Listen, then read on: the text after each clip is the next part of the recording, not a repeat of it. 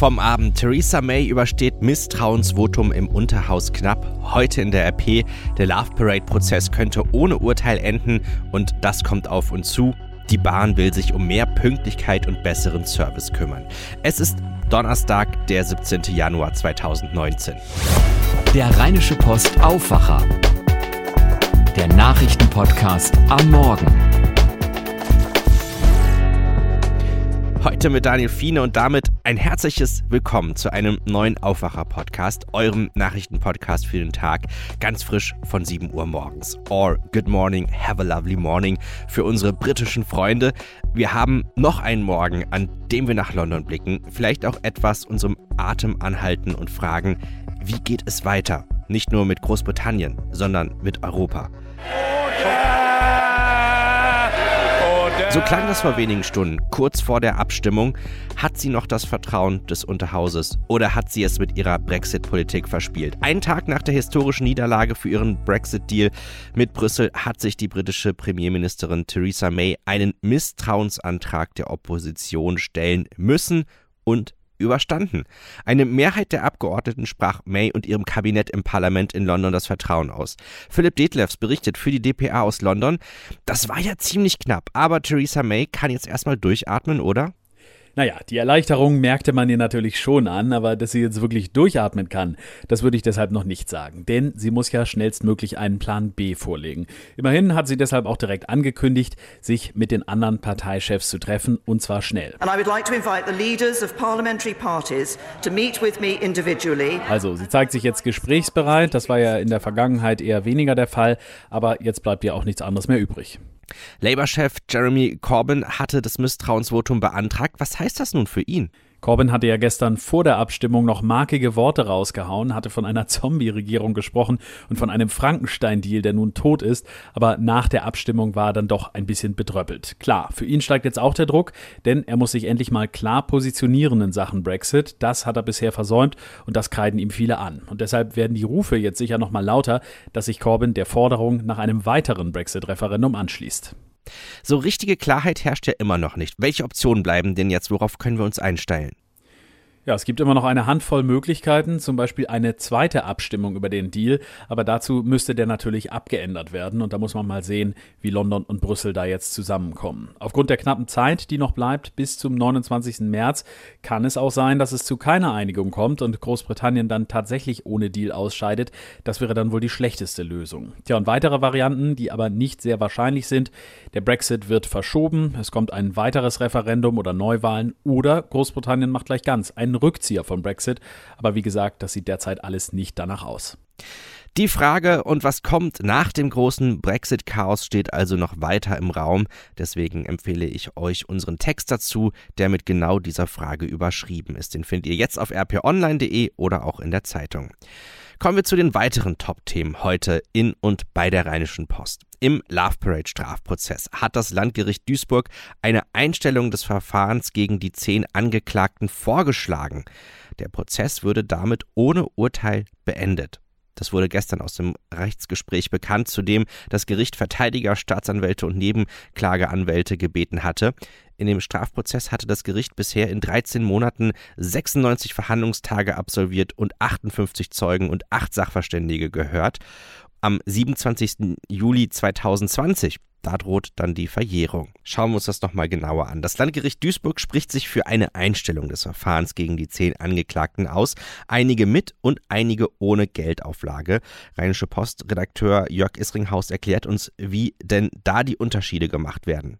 Das Gericht unterscheidet insofern, als dass es sagt, sieben von zehn Angeklagten, darunter die städtischen Mitarbeiter, hätten im Vorfeld agiert und nicht auf das Geschehen einwirken können. Drei der Angeklagten allerdings, alles ehemalige Mitarbeiter des Veranstalters Lopavent, seien in die Organisationsabläufe eingebunden gewesen. Sie hätten noch eine Möglichkeit gehabt, auf das Geschehen einwirken zu können. Bei ihnen soll es eine Geldauflage geben, bei den anderen nicht. Da steht die Frage im Raum, wie und wann die Entscheidung getroffen wird.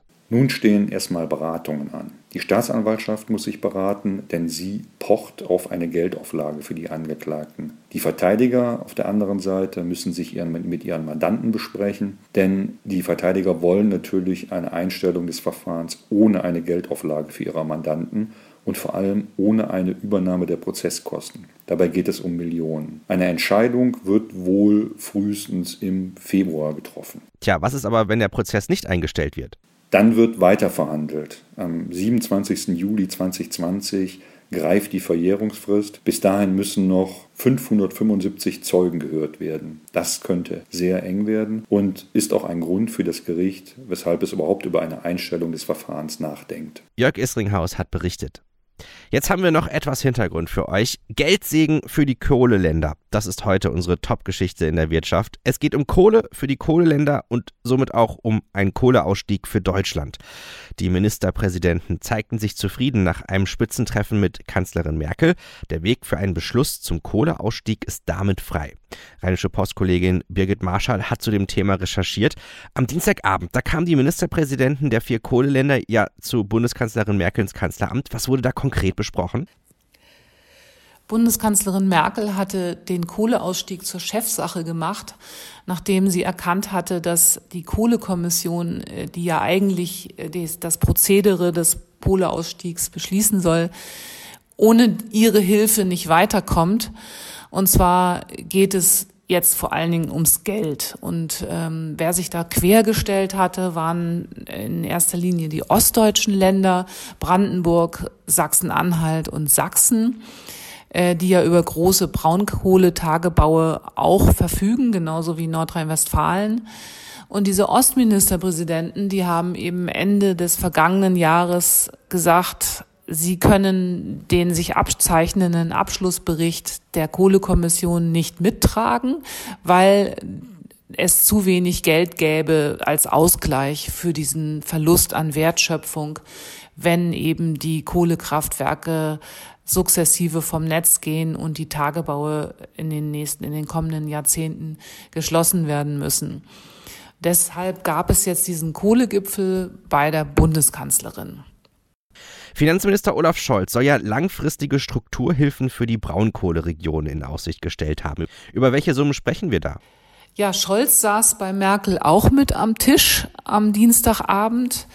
Kein Wunder, denn es geht ja um seine Kasse. Und dort soll ähm, Olaf Scholz nun den Ländern auch langfristige Strukturhilfen zugesagt haben. Es wurden aber keine konkreten Summen genannt. Nur man kann sich natürlich ausrechnen, dass wenn es wirklich um die Langfristigkeit geht, dass da eine ganze Menge Geld zusammenkommt. Bisher vorgesehen im Haushalt von Olaf Scholz sind nur 1,5 Milliarden Euro in den Jahren 2019, 2020 und 2021. Wenn man das also durch drei, drei Jahre teilen würde, dann käme man auf 500 Millionen Euro pro Jahr, die an die Ostländer oder beziehungsweise die Kohleländer fließen äh, sollen, ähm, um eben als Ausgleich für ähm, Strukturförderung eingesetzt zu werden, zum Beispiel ähm, Investitionen äh, anzulocken von oder neue Unternehmen anzulocken. Äh, dafür soll das Geld dann zur Verfügung stehen.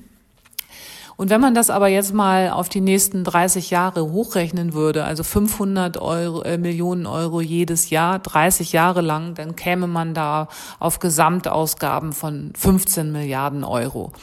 Es wurden aber, wie gesagt, keine konkreten Summen genannt. Wie will er das finanzieren? Ja, wie das ein künftiger Finanzminister finanzieren wird, ist natürlich völlig offen. Ähm, ich halte es für ziemlich unwahrscheinlich, dass Olaf Scholz nach 2021 weiter Bundesfinanzminister ist. Also seine Zusage für langfristige Strukturhilfen, da hat er dann seinem künftigen Nachfolger etwas, äh, ein Ei ins Nest gelegt. Ähm, jedenfalls ähm, muss dann eben ein neuer Finanzminister wahrscheinlich dieses Geld irgendwo im Haushalt aufbringen. Allerdings sind natürlich 500 Millionen Euro jährlich bei einem Gesamthaushalt des Bundes von über 300 Milliarden auch ähm, keine so große Summe, dass man sie dort nicht finden dürfte. Es kommt aber noch etwas anderes auf den Bundesfinanzminister zu. Die Energiekonzerne müssen nämlich entschädigt werden. Das hat die Bundesregierung auch schon beschlossen. Also wenn Kohlekraftwerke abgeschaltet werden, dann kriegen die Energiekonzerne dafür eine Entschädigung, weil ihnen ja ähm, Erträge entgehen. Wie das alles finanziert werden soll, ähm, ist eine offene Frage. Ähm, andere Dinge können dann wahrscheinlich nicht mehr finanziert werden. Vielleicht muss es auch zu Kürzungen an anderer Stelle im Haushalt kommen. Eine schöne Geschichte aus der Region habe ich heute früh auch noch für euch. Ein Dormagener hat mit seinem Auto die 999.999 Kilometer Marke geknackt. Mit seinem weißen Ford Transit ist der Dormagener Spediteur Eleftherius Zaferis in knapp achteinhalb Jahren eine Million Kilometer gefahren. Mit einem neuen Tacho geht es im gleichen Fahrzeug weiter. Von der Strecke her hat er 25 Mal die Erde umrundet. Und dabei stand er bestimmt auch in dem einen oder anderen Stau hier bei uns im Stauland Nummer 1 in Nordrhein-Westfalen. Einen unrühmlichen Rekord von rund 745.000 Staus hat der ADAC C 2018 auf deutschen Autobahnen registriert. Im Durchschnitt hat es damit bundesweit mehr als 2000 Staus pro Tag gegeben. Das teilte der ADAC heute Nacht mit. Insgesamt sind damit in der Staudatenbank knapp 3% mehr Staus als im Vorjahr erfasst worden. Der nächste Stau kommt bestimmt. Schauen wir noch auf die Themen, die heute auf uns zukommen. Bundesverkehrsminister Andreas Scheuer und die Führung der Bahn kommen heute nochmal zusammen. Es geht um mehr Pünktlichkeit und besseren Service. Scheuer hatte angekündigt, für Bahnkunden solle es bis zum Sommer spürbare Verbesserungen geben. Aber wie? Bahnchef Richard Lutz soll heute konkrete Maßnahmen vorstellen. Wegen Staus auf dem Schienennetz, Baustellen und Mängeln bei den Fahrzeugen war 2018 im Jahresdurchschnitt jeder vierte Fernzug der Deutschen Bahn verspätet. Die deutschen Handballer schließen mit der Partie gegen Serbien heute Abend die Vorrunde der Heimweltmeisterschaft ab. Das könnt ihr ab 18 Uhr in der ARD sehen. Und das bereits für die nächste Runde qualifizierte deutsche Team muss auf Rückraumspieler Stefan Weinhold verzichten, der wegen einer Zerrung ausfällt. Ansonsten stehen dem Trainer alle Spieler zur Verfügung. Für die deutsche Auswahl ist es die letzte Partie in Berlin schauen wir noch auf das Wetter im Rheinland. Wir starten mit einem bedeckten Himmel in den Donnerstag. Am Mittag kommt Wind hinzu und es kann leichte Regenschauer geben. Die Temperaturen bleiben mittags wie schon am Morgen bei 5 Grad. Die Sonne setzt sich durch und es wird dann schnell kühler. Und das bedeutet, dass es abends bei gefühlten minus 1 Grad tatsächlich sind es dann aber eher so 3 Grad, auch leichte Schneeschauer geben kann. Nachts klart es auf und in den nächsten Tagen stehen uns ein paar sonnige, aber doch kalte Tage bei etwa 4 Grad ins Haus im Podcast-Verzeichnis von iTunes, also von Apple. Da könnt ihr uns ja Bewertungen hinterlassen und da freuen wir uns über jede Bewertung. Wenn ihr zum Beispiel uns eine 5-Sterne-Bewertung gebt, dann haben wir nämlich die Möglichkeit auch, dass andere von diesem Podcast erfahren. Und Spess74 hat uns auch eine Bewertung hinterlassen. Vielen Dank dafür. Allerdings 4 von 5 Sternen. Spess74 schreibt, ich höre den Aufwacher immer auf dem Weg zur Arbeit. Leider kommt er oft zu unterschiedlichen Zeiten. Ansonsten aber top. Ich finde die Spezialisierung auf einige Themen mit Hintergrundberichten echt super. Bitte weiter so. Spess74, vielen Dank für deinen Kommentar. Das hilft echt, dass auch andere, die auf der Suche nach einem guten Nachrichtenpodcast am Morgen sind, den finden. Und der Kommentar ist schon ein paar Wochen her und ich weiß nicht, ob ihr es bemerkt habt.